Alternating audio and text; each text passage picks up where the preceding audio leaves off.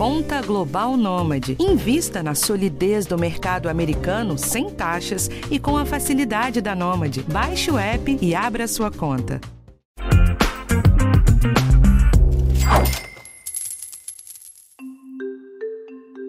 Vira e mexe, o Bitcoin ressurge no noticiário. Olha como símbolo do futuro das finanças e olha como pivô de especulação. A questão é que tanto o Bitcoin como outras criptomoedas ganharam fama mesmo pela possibilidade de dar retornos de investimento muito altos e muito rápidos. Mas antes que você comece a separar seu dinheiro para comprar alguma delas, a gente fez um episódio para que você entenda direitinho onde você está se metendo. Até porque o que sobe rápido pode cair mais rápido ainda. Eu sou Rafael Martins e esse é o podcast Educação Financeira do G1. Como nosso tempo é curto, eu vou tentar dar um resumo bem rápido sobre criptomoedas caso você tenha caído aqui de paraquedas. As criptomoedas são ativos ou moedas como o real, o dólar, o euro, mas que circulam só em ambiente digital. Para comprar criptomoedas, você precisa abrir uma conta em corretoras especializadas e que sejam bem confiáveis. Eu vou voltar para esse ponto um pouco mais tarde.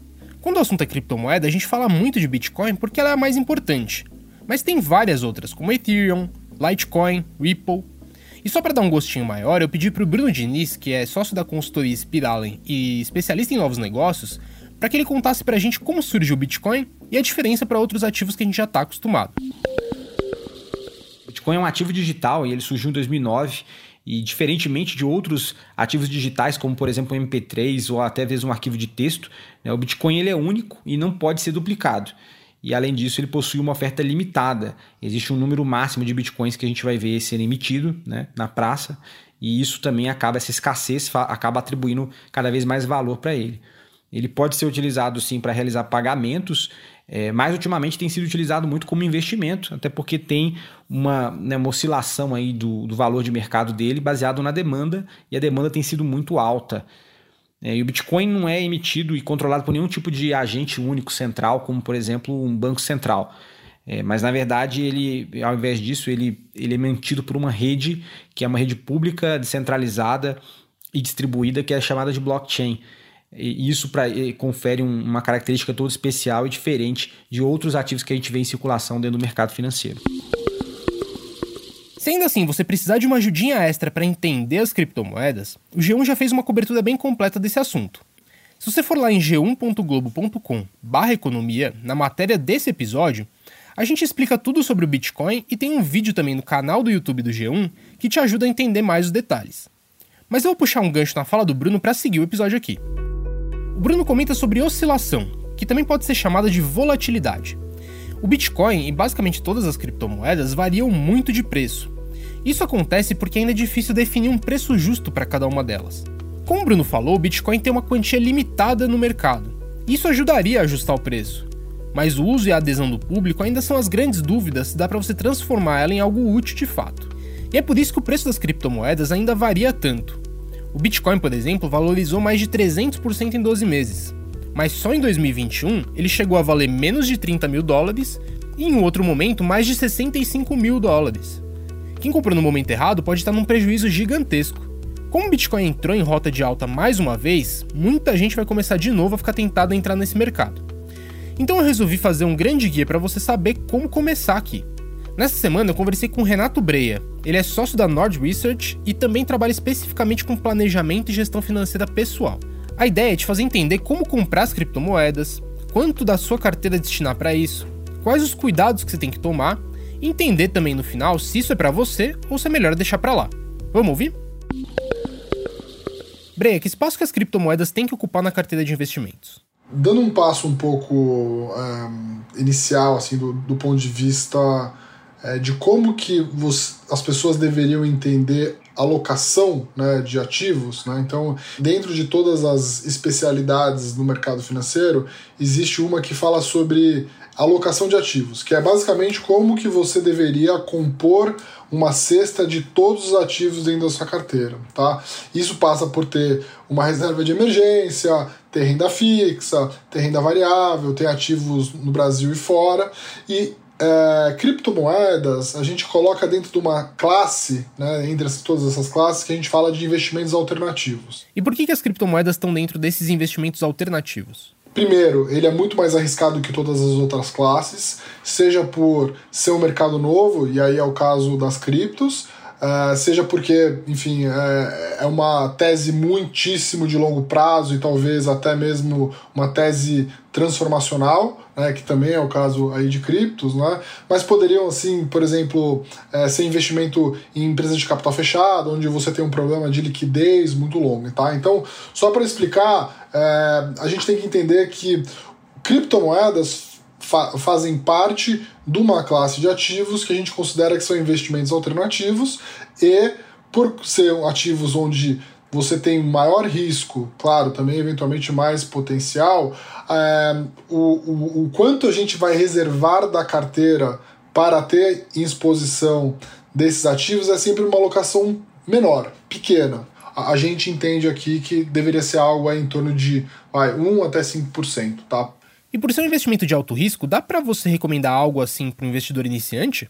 Para o investidor iniciante, uh, que tem pouca experiência, naturalmente ele deveria ter menos dessa exposição. Eu diria que uh, se você entende que você está disposto a alocar 2 ou 3% do seu patrimônio uh, nessa classe de ativo, que você viria, conseguiria ver 2 ou 3% do seu patrimônio virar zero, que essa é mais ou menos a, a ideia, né? ações a gente fala assim, ó, invista em ações aquilo que você aguenta, aguenta cair 50%, porque as ações caem 50% de tempos em tempos. Investimentos alternativos é assim, o que, que você aguenta ver que valeria zero, né? Porque investimento alternativo é isso. Tem um retorno muito grande, mas pode valer zero. Então, assim, dito isso, é, se você tem uma, uma ideia de que assim, ó, bom, eu aguento ter 2 ou 3%, então comece fazendo menos do que isso, a metade. Né? Até mesmo você sentir e entender realmente as oscilações de curto prazo desse, desse mercado. E que outro erro comum que você vê por aí pode citar aqui pra gente? Como todo novo mercado, existe muito é, buzz em torno disso, então é, é, muito comum as pessoas se entusiasmarem muito pelo que está acontecendo aí é, em termos de valorização e tal, e sair comprando é, uma moeda porque ouviu dizer que aquela moeda é a moeda que vai dar certo e tal, que é muito perigoso. A gente vê isso acontecendo na Bolsa de Valores todo santo dia, há mais de de assim, a gente está aqui há, eu tô há mais de 16 anos assim. As pessoas fazem isso na bolsa de valores. Fazer isso em cripto é ainda mais arriscado, que é comprar a dica do teu amigo. Uma é, comprar a dica é, de uma ação, é, dificilmente essa ação vai valer zero, porque né, são empresas e tal. É, claro, existe essa possibilidade sim, mas é, o criptomoedas, é, essa chance pode ser muito maior. Né? Então, é, as empresas de alguma forma têm algum valor intrínseco que fariam com que é, o valor não tendesse a zero. Bom, gente, eu vou dar aquela paradinha costumeira aqui para comentar uma coisinha extra que surgiu na conversa. Um ponto de atenção sobre as criptomoedas é o fato de elas serem ativos sem regulação, ou seja, os bancos centrais não colocam regras sobre elas. Para quem entende muito, esse é um dos pontos positivos das criptomoedas. Mas se esse não é seu caso, eu tenho alguns alertas. Para comprar uma criptomoeda em geral, você precisa ter conta em uma corretora especializada. Elas são chamadas no mercado de exchanges. É muito importante que você verifique que essas corretoras são idôneas. Não tem ninguém controlando esse mercado, então empresas que não são confiáveis podem fazer um monte de trambique com seu dinheiro. Um exemplo é simplesmente não comprar nenhuma das criptomoedas que você encomendou e sumir com seu dinheiro. A TV Globo cobriu de perto o caso do Glideson, o faraó dos bitcoins, que tinha uma, entre aspas, empresa que prometia ganhos enormes com investimentos em criptomoedas. Isso não existe, tá? Não tem nenhum ativo de renda variável ou criptomoeda que te garanta rentabilidade. Então você precisa ficar de olho onde você coloca esse dinheiro. As criptomoedas não funcionam como outros títulos de investimento que ficam vinculados ao seu CPF. Se você tira elas da exchange, por exemplo, e bota num pendrive e perde, acabou. Assim como você perde o dinheiro que estava na carteira e você esqueceu em algum lugar. Agora que você já está ligado nisso, vamos voltar para o papo com o Breia. Breia, agora que a gente já entendeu como encaixar as criptos na carteira de investimento, tem como você explicar qual é a melhor forma de escolher uma? Basicamente, hoje, você existe várias formas de investir, é, ativamente e passivamente. Ativamente é quando você seleciona os próprios ativos. Então, você quer investir na bolsa de valores, você compra suas próprias ações. Escolhe lá 5, 10, 20, 30. A mesma coisa você pode fazer isso em criptomoedas. Mas se você acha que você não tem competência para investir ativamente, ou selecionar quais ativos que você acha que vão ser os melhores, os vencedores, etc., você pode investir de forma passiva, tanto na bolsa quanto em, em criptomoedas. Então, isso, é, esse é um bom caminho para cripto ou para ações que é, você pode investir através de ETFs. Então, os ETFs eles replicam é, índices, né? então você pode comprar a bolsa brasileira inteira, ao invés de selecionar as 10 melhores ou as 20 melhores ou as 30 melhores, você compra as 70 e tantas ações que fazem parte da bolsa brasileira. É uma compra, é um ativo, é regulado, é negociado, e você pode fazer exatamente isso para criptomoedas. Então existem vários ETFs de criptos que representam todo esse mercado. Possivelmente não vai te dar o mesmo retorno que você selecionar as melhores, mas é, o ETF ele vai representar a evolução desse mercado ao longo do tempo. Então, esse, o índice, por exemplo, Hash 11, hoje ele tem uma, uma, composição muito forte em Bitcoin e é, Ethereum, mas tem lá mais 10 criptomoedas muito pequenininhas. Se essas é, se tornarem as maiores, mais relevantes, ele vai perdendo participação para Bitcoin e Ethereum e assim o índice vai, vai se reciclando. Né? Então essa é uma vantagem legal que eu acho que as pessoas, todo novo investidor deveria entender bem como funciona o ETF, quais são as vantagens disso. Mas e quem ainda quer investir por conta própria? O que, que precisa aprender antes de começar? Então, é, é diferente, de novo, é, por ser um mercado muito novo, é muito difícil você entender quais são é, os riscos, né? o, o, o, princípio de qualquer investimento é você entender quais são os riscos. Uh, os riscos das empresas eles estão mais ou menos mapeados já há, há 100, mais de 100 anos. Né? Então, é, eu tendo a achar que é, é, é ainda mais difícil você analisar criptomoedas por ser um mercado muito, muito jovem e que é, é difícil você ainda mapear todos os riscos né, é, é, daquele é, projeto específico e tal. A diferença, eu acho que essencial é, de analisar uma ou outra cripto é tentar entender muito bem os projetos, é, entender as tecnologias. Né? A cripto tem muito a ver com essa questão qual, vai qual tecnologia é, é, a realmente a vencedora, que vai ser a predominante e tal.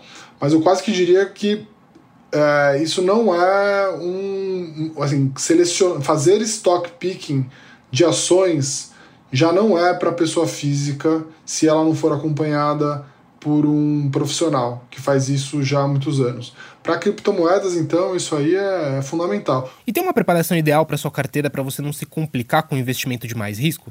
Essencialmente, como a gente pensa aqui, tá? As pessoas precisam ter uma boa reserva, então caixa, liquidez para, enfim, para a carteira de investimentos, ela é importante porque é o que vai te manter vivo, é uma reserva de emergência, mas também uma reserva mais uh, talvez um pouco mais alargada para você também ter uma reserva para oportunidades. A gente nunca sabe quando o mercado vai cair, mas a gente sabe como tem que se comportar quando o mercado cai que é ter bastante calma e de preferência se você tiver caixa você aproveitar as oportunidades. Então essas duas coisas.